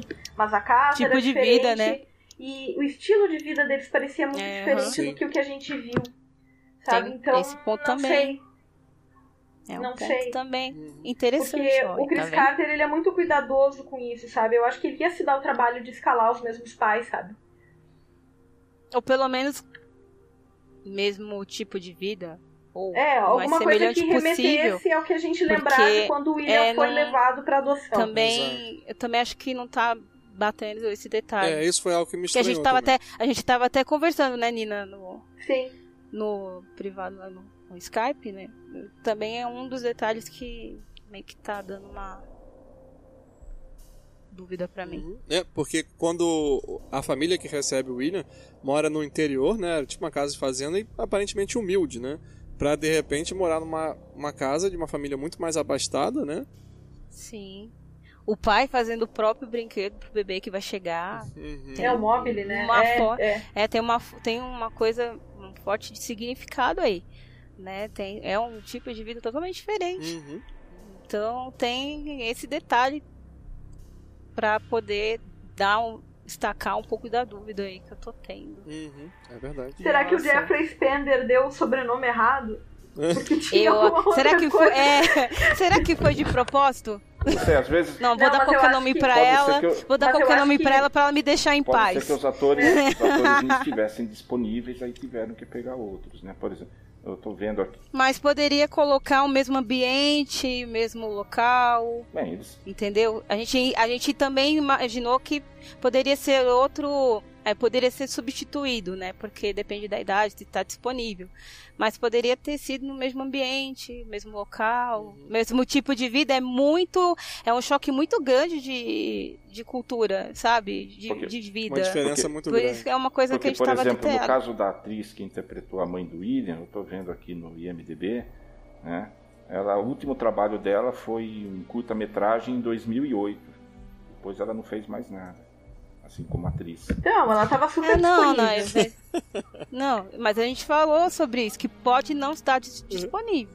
Aí no caso, a gente tá falando sobre a- a- o estilo de vida. Sim, mas aí né? assim. Então esse é- cara ganhou Será na loteria. Eles, eles É, não- gente, não mas assim, vamos encarar, é só um detalhe. Eles- Então, se- é, Donizete, mas é só um detalhinho. sei, gente, eu só fala um detalhinho, cara. Mas então, mas eles podem ter se É, mudado. Pode ser que ele seja o William mesmo, né? Mas é só um detalhinho pra botar uma Né, pulga eu atrás da orelha, eu sabe?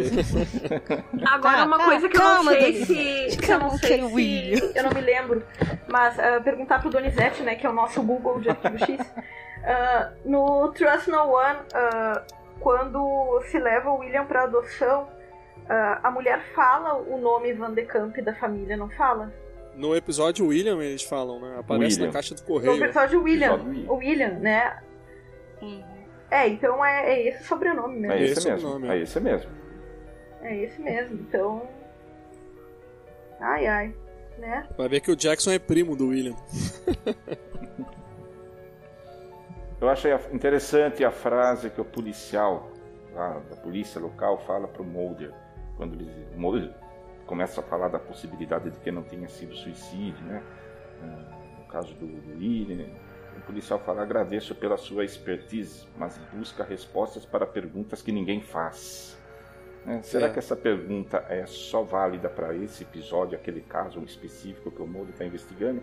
Ou seria uma referência a um, a um suposto caráter assim, obsoleto, ultrapassado do trabalho do Moldo, da, da própria série Arquivo X nos dias atuais? Me pareceu isso também quando eu ouvi. Porque é uma temática que eles estão voltando basicamente todos os episódios, né? Sim.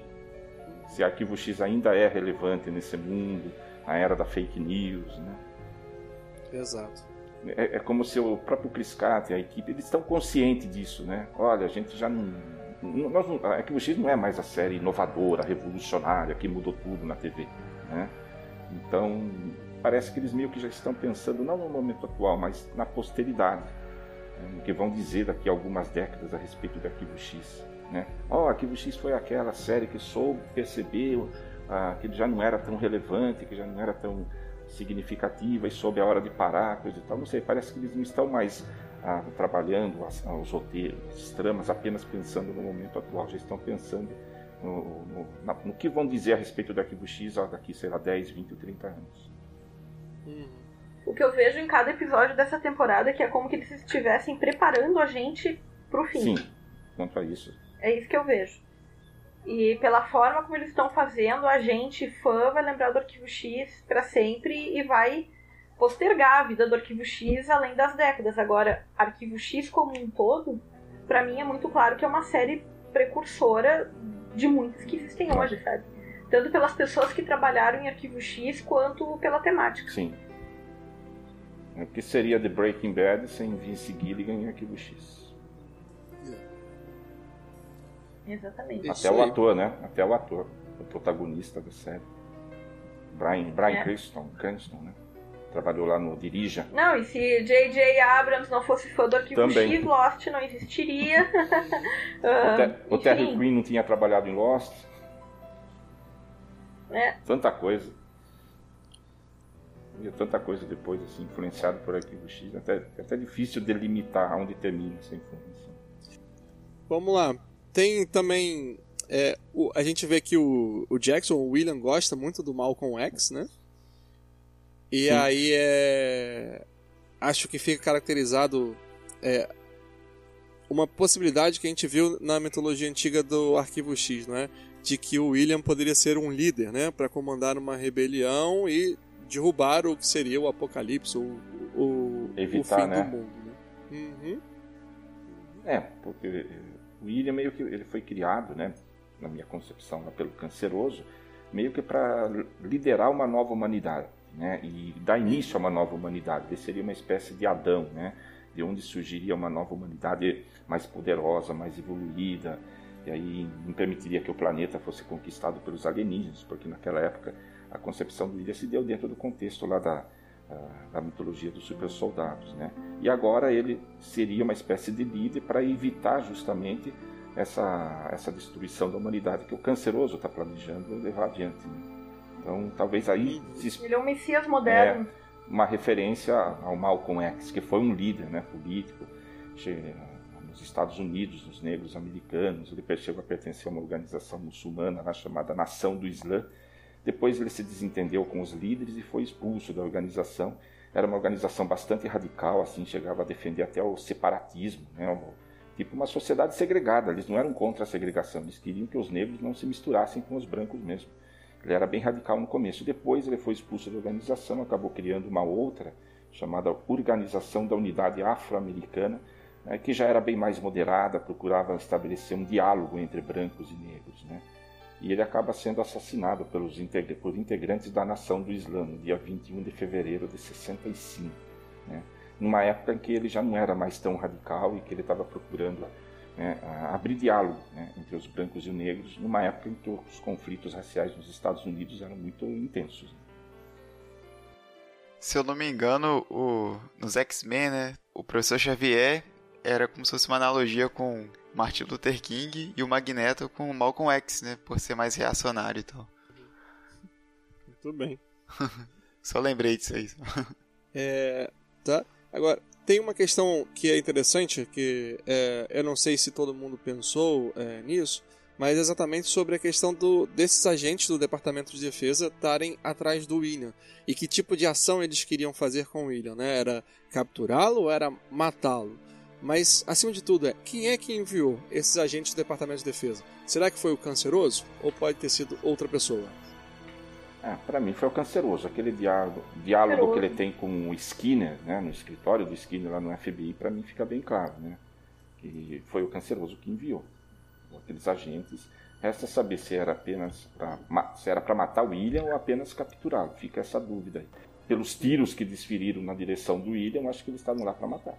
Uhum. Porque o, o, Canceroso fala lá no, no, Minha Luta, parte 3, no primeiro episódio dessa temporada, ele fala: Não podemos deixar que o Mulder Scully encontre o William. Uhum. Pois é, mas uh, nesse sentido de que se eles encontram o William, é melhor matar o William ou não? Sim. Então, como uhum. o William atraiu o Mulder Scully para encontrar com eles, então o Canceroso envia os agentes, na minha opinião, com o objetivo de matar o William. Uhum. Mas o canceroso achava que os caras iam conseguir matar o William. Foi meio inocente, é. talvez, né? É. Uhum. Mas é que eu não entendo por que, que ele ia querer matar o William. Porque se ele criou o William para ser o líder, se, se, ele é o novo Messias. Sim, mas se... Dessa humanidade que o canceroso está criando. Por que, que ele ia querer matar Porque o William? Porque o William poderia, nesse momento, se aliar com o Mulder Scully para impedir os planos dele. Né? Nesse momento agora, ele olha para o William não como um potencial aliado, mas como um potencial inimigo. É, a gente chega também numa, numa cena que é importante da gente falar, que é da conversa que o Skinner tem com o Mulder, principalmente por telefone, né?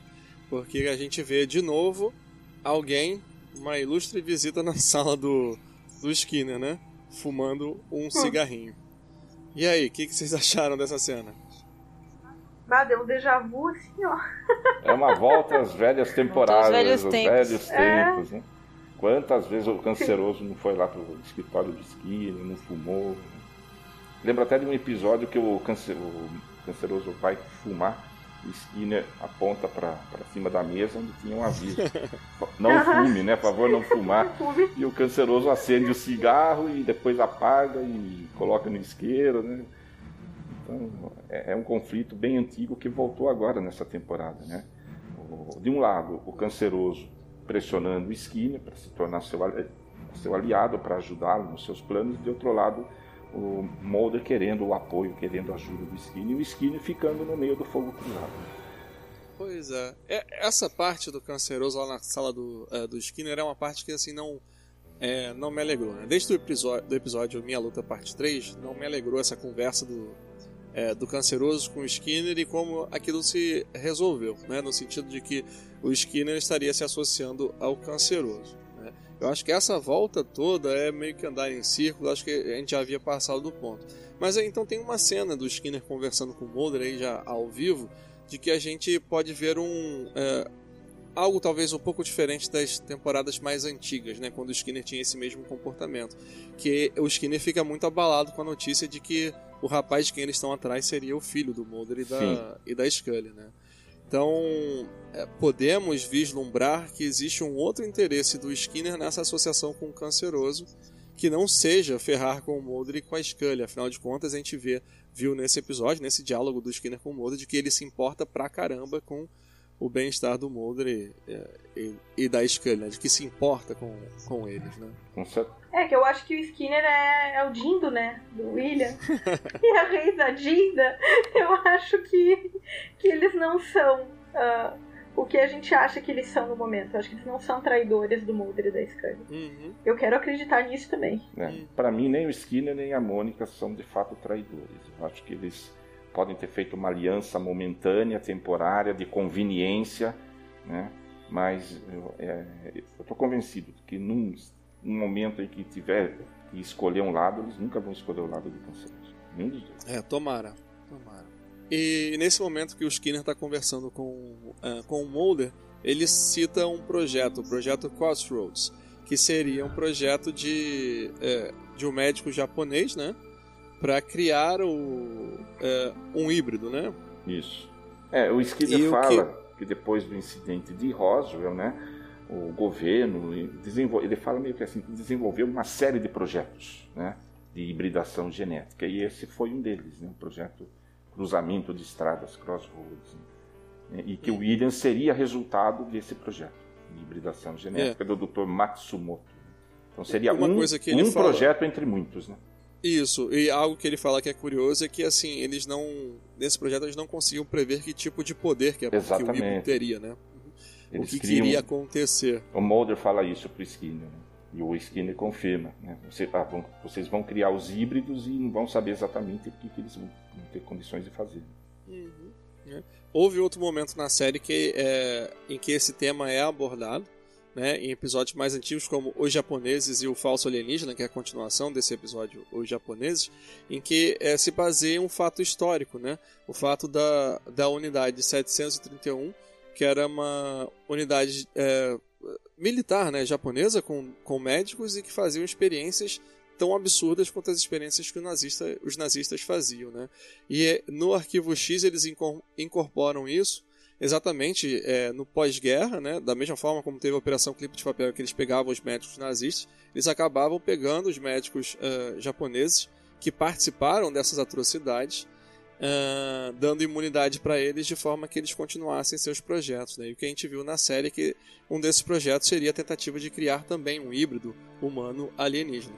E nesse episódio, o falso alienígena, a gente vê que eles haviam uh, conseguido, supostamente conseguido, criar um, uh, um ser humano que era imune a todas as doenças. Né? Então, talvez esse projeto Crossroad já fosse uma evolução de, daquele Desse... trabalho antigo que. Sim. Ou era algum projeto paralelo, né? Ou uhum. foi um projeto que veio depois, né? Um Exato. desenvolvimento, um aperfeiçoamento. Porque naquele projeto do japonês falso alienígena é o Dr. Uh, eh, Shirozama, também chamado Shimaru Zama, que comanda uma equipe uhum. de médicos japoneses. Né? Agora já é outro médico, o Dr. Matsumoto. Então são médicos Exato. diferentes, mas os dois trabalhando em projetos assim parecidos de hibridação genética. Né? Uhum, isso. E essa questão da, da hibridação genética é, ela é realmente recorrente no, no arquivo X, com elementos desde a primeira temporada, e que a gente vê que o Chris Carter realmente sempre quis escrever sobre isso. Né?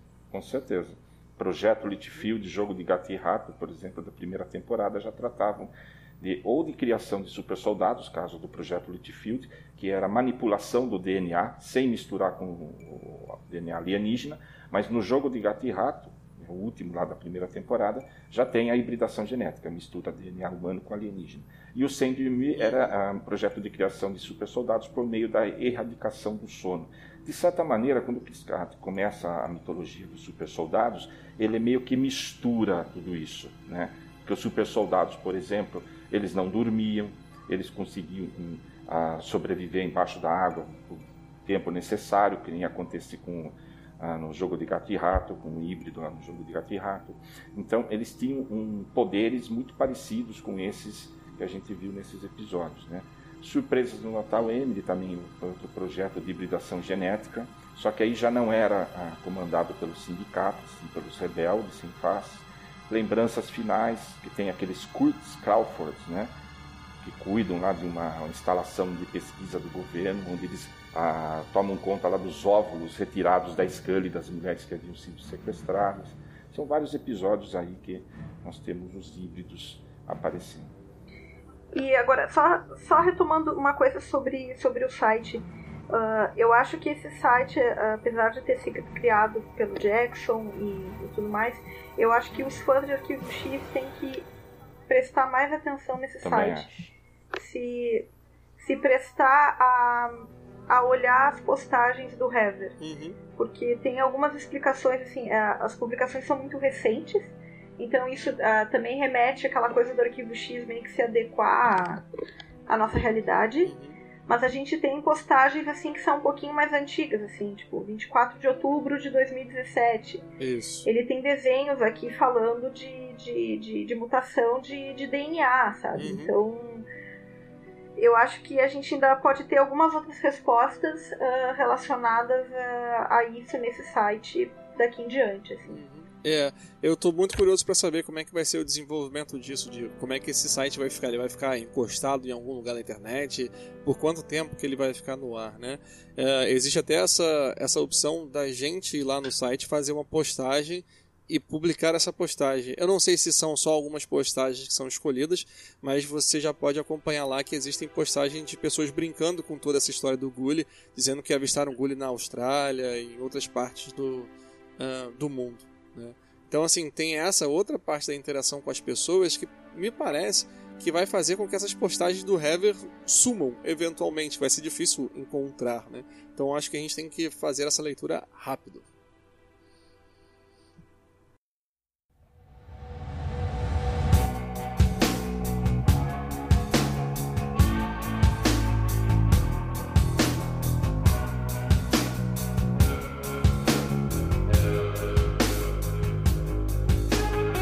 Chegou a hora da gente fazer a nossa a avaliação do episódio e dar aquela nota que vai de 0 a 5x, né? Uma breve justificativa e então a nota. Nina, você primeiro, por favor. Ah, vai ficar sem graça, né? Ter que dar o 5x até o final da temporada.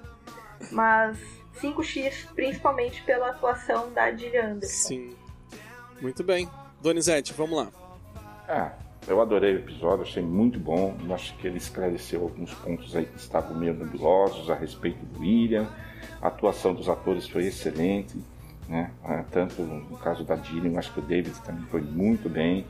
Ah, eu acho que a trama fez a mitologia da série avançar um pouco mais e eu acho que já, já aponta e já apontando já para um final bastante interessante. Minha nota é 5x. Boa. Dani. É, eu gostei do episódio, né? Eu gostei do. Principalmente pelo peso dramático, né? Tem a cena que é excelente da Gillian, muito emocionante, particularmente para mim. Não só para mim, eu acho que para todo mundo, né? E também eu gostei do, do roteiro, né? Ele começa com uma história que vai dentro de outra história, né? Então começa meio que enganando a gente. Foi um bom roteiro, foi bem, bem escrito. Então é 5x. Beleza. Marcos.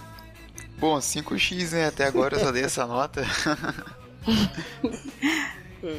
então, acho que, né, pelo fato de estarmos acompanhando Arquivo X aí há muitos anos e tal, isso faz com que é, nos tornamos próximos, né, dos personagens, assim, como se fossem parentes nossos ou, ou amigos, né, muito, muito próximos também. Então, esse episódio foi de uma sinceri- sinceridade, assim, imensa, assim, né, a, a interpretação da Gillian e tal.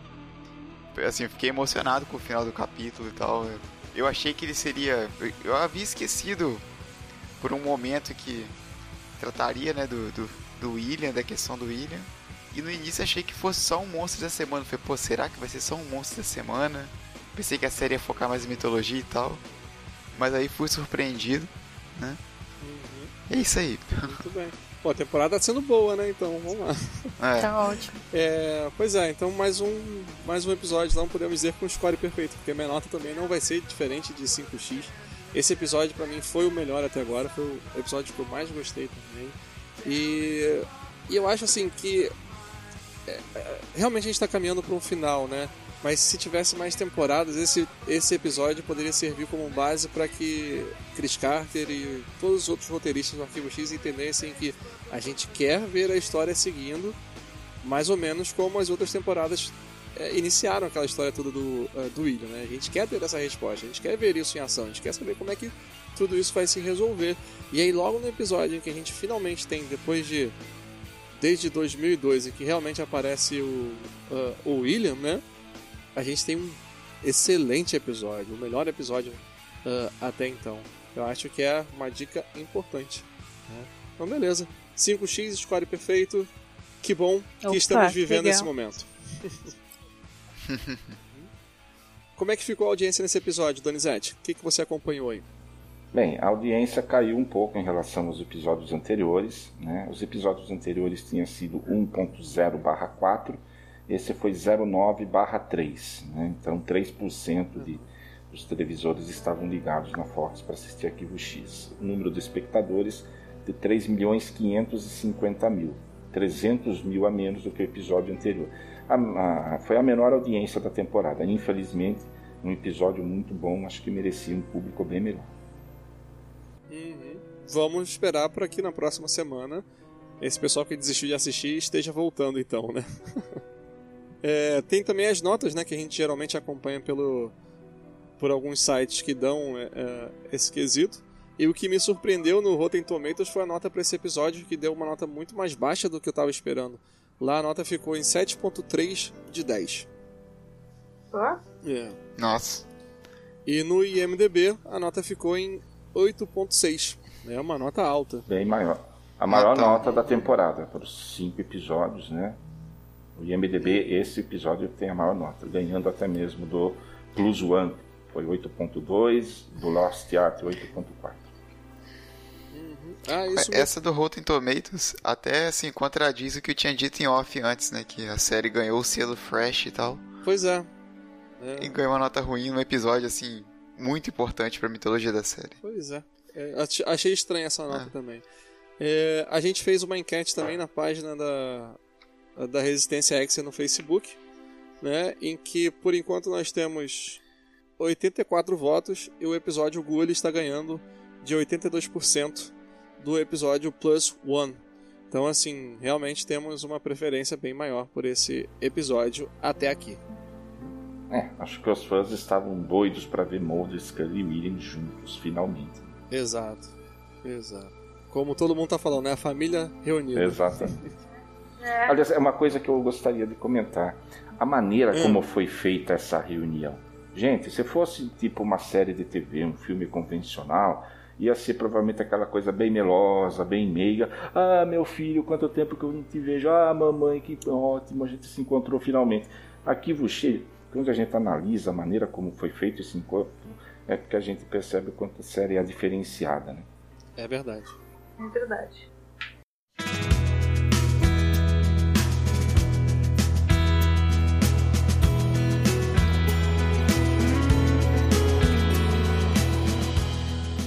E chegou finalmente a hora em que a gente agradece a todas as pessoas que ajudaram a gente a fazer esse conteúdo, a produzir esse conteúdo e que a gente compartilha o nosso amor. Queria agradecer de novo a presença da, da Nina, né, já se estabelecendo em dois podcasts. Né? Temos também a presença Uhul. do Donizete, que está presente em toda a temporada até agora também, mas como os membros mais recentes aí do nosso podcast, contribuindo uh, bastante. Então quero deixar primeiro meu muito obrigado a você, Nina, e também meu muito obrigado a você, uh, Donizete Nina, você primeiro já sabe como é que é o esquema, né? Aquele momento a gente ou agradecer alguém, ou também aproveitar para divulgar suas redes sociais e suas páginas. Bom, eu quero agradecer ao James Wong por esse episódio incrível. Uh, agradecer ao Gabriel, a Dani, ao Donizete, o Marcos, porque eu tô gostando muito de, de participar. Que. Uh, espero que depois que a temporada termine, os podcasts continuem. Isso aí. Uh, isso aí. Quero agradecer uh, ao pessoal do Arquivo X Brasil. A gente já está com mais de 4.600 excerpts na página. Muito bem. Então, por favor, continuem indo, indo lá. A gente tem duas administradoras, eu e a Juana. A gente tenta, à medida do possível, de liberar os posts de modo que todo mundo possa compartilhar e a gente está tentando compartimentar as, a, a, a, temporada em posts específicos para não dar problema para aquele pessoal que não gosta de spoiler e que realmente é chato, né? Então a gente tenta, a gente sabe que às vezes é difícil. Então agradecer aos membros novos e ao pessoal que colabora na página e divulgar as minhas redes sociais, arroba NinaXFiles, tanto pro Instagram quanto pro Twitter. Muito bem. Donizete, muito obrigado de novo pela presença. Manda aí a sua palavra. Bem, eu é que agradeço né, mais uma chance de participar novamente aqui do podcast. Estou gostando muito. Né? Ah, sempre gostei daquilo X e aquela história. Muitas vezes você não tem com quem conversar, com quem trocar ideias. Aqui é, é uma oportunidade assim, histórica de ouro para mim. É a chance de conversar com outras pessoas apaixonadas, outros ex apaixonados aí, Gabriel, a Dani, Nina, Marcos Vinícius. Ah, agradeço muito a participação de vocês e também ah, quero agradecer, quero aqui ah, mandar um, uma saudação ao pessoal do grupo de WhatsApp aqui do X Brasil. Né? Seria injustiça falar o nome de, alguns e não falar de outros, mas, por exemplo, a Noeli, Joelma, a Aurélia, o pessoal que está sempre lá, Júlia Vieira, né? um abraço, saudação ao grupo do WhatsApp. Né? no Arquivo X Brasil e divulgar o meu blog, Universo Pop. Estou sempre escrevendo novos textos sobre Arquivo X, sobre os novos episódios, sobre interpretações de aspectos aí da, da série que eu acho interessante a gente analisar. Né? Então, a todos, meu muito obrigado. E é, dar um toque também sobre um canal no YouTube do Felipe Dias. É um ex apaixonado também né? Ele tem um canal no YouTube que chama Filiperama. Ele está sempre fazendo vídeos de 3, 4 minutos onde ele comenta os episódios. Apareçam por lá. Abraços e saudações extras a todos. Ah, Dani. Então, eu queria agradecer pela oportunidade, né, de estar com vocês aqui falando sobre Arquivo X. Muito obrigada, gente. É, também é, queria lembrar que eu tenho um site não site não, uma página no Facebook, né? Se chama Cinema Sem Frescura, tem é, fotos de filmes, tem algumas resenhas. Então, quem quiser estar tá curtindo, é bem-vindo. Boa. Já foi? Isso. Então tá bom. Vai, Marcos. Bom, eu gostaria de agradecer a todos vocês, né? Porque né, esse podcast é uma forma, né, de, de estreitar mais essa relação, né, dos, dos fãs apaixonados pela série, né, coisa que a, que a internet proporciona. Eu até estava comentando com o Gabriel mais cedo, né, que até poucos dias atrás a página já estava com tinha alcançado a marca de 500 membros, né? E toda hora, toda hora eu vejo notificação de mais gente curtindo a página. Isso aí. Agora já está em torno de até até onde eu vi estava em torno de 530 pessoas, Uhum. né? E tá aumentando mais e mais. Isso aí, agradeço a participação. De novo agradeço a, a presença da Nina e do Donizete. Uhul. É isso aí. Já, como já falei antes, é meu Twitter Marvin underline OC e a página também, né, que, que contribua lá no Facebook do Demolidor também. Tem, existe a, a página também do, do WordPress, só que ela tá meio parada. Uhum. Tem que administrar melhor isso. Isso. É isso aí. Beleza. Bom, obrigado também para vocês que me ajudaram a construir aqui o, o podcast hoje. É, a gente conseguiu de alguma forma é, falar muito menos do que eu esperava, né? Acho que a gente conseguiu ficar focado nos assuntos desse episódio. Muito obrigado por, é, por isso. É, eu queria agradecer também o pessoal lá do Twitter que tem ajudado na divulgação do, ah, do podcast, que tem curtido as postagens, a Dream Trinity e a Regiane. Muito obrigado pelo, pelo suporte, pelo apoio de, eh, de vocês. Queria agradecer também no Facebook a Leila. Ela fez um comentário na, sobre o nosso último podcast, mas fez um comentário num outro grupo. Não foi nem na nossa página da Resistência Hexa, né? Mas como eu estou acompanhando tudo aí que está sendo falado, vi lá seu comentário. Leila, muito obrigado. Tá? Queria agradecer também a, a Daiane. A Daiane que hoje pôde colaborar com a gente na, na produção da, da pauta. Ela estava atenta a uma mensagem que aconteceu em algum momento do último podcast e veio dar uma colaboração. E queria agradecer também a Simone Delgado, que tem sempre participado é, com comentários e tem sempre é, contribuído para a gente continuar produzindo esse conteúdo. Além, é claro, do, do que o Donizete já falou, do Felipe Dias, do canal Felipe Erama. A gente até compartilhou um vídeo dele em que ele faz uma, é, uma resenha sobre um desses episódios dessa nova temporada e realmente é um vídeo bem legal. É claro que o formato é diferente, né? Para o vídeo ficar interessante, geralmente é um formato menor. E eu acho que ele consegue fazer isso muito bem. Foi um formato dinâmico e ainda assim é, informativo. Felipe tá de parabéns e espero que tenham mais vídeos falando sobre essa temporada de Arquivo X, tá? Então, um abraço para todos vocês que estiveram aqui comigo, para todo mundo que ouviu a gente até esse momento e a gente se vê num próximo episódio. Um abraço e Até mais. Tchau, dessa vez eu não Tchau, tenho frase tchau, até. Saudações Até. Exas.